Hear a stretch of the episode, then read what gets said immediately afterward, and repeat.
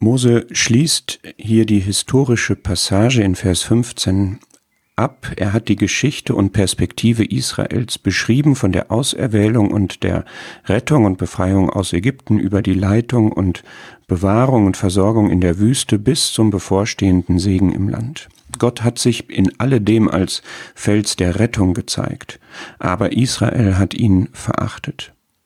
Gott benutzt hier für Israel den seltenen poetischen Namen Jeschurun, der gerade heißt das wohl.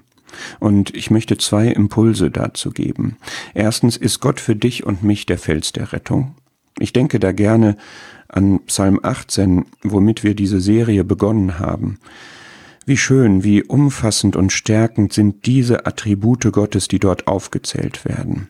Der Herr ist mein Fels, meine Burg, mein Retter, mein Gott, mein Schutz, meine Zuflucht, mein Schild, das Horn meines Heils, meine hohe Festung. Ich liebe dich, Herr, meine Stärke.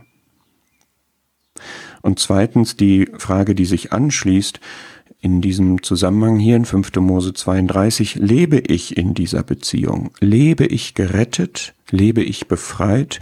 Oder bin ich fett geworden, selbstgenügsam, satt, unbeweglich? Bin ich eigentlich Jeschurun gerade, aber praktisch verachte ich Gott und lebe mein eigenes Leben ohne ihn?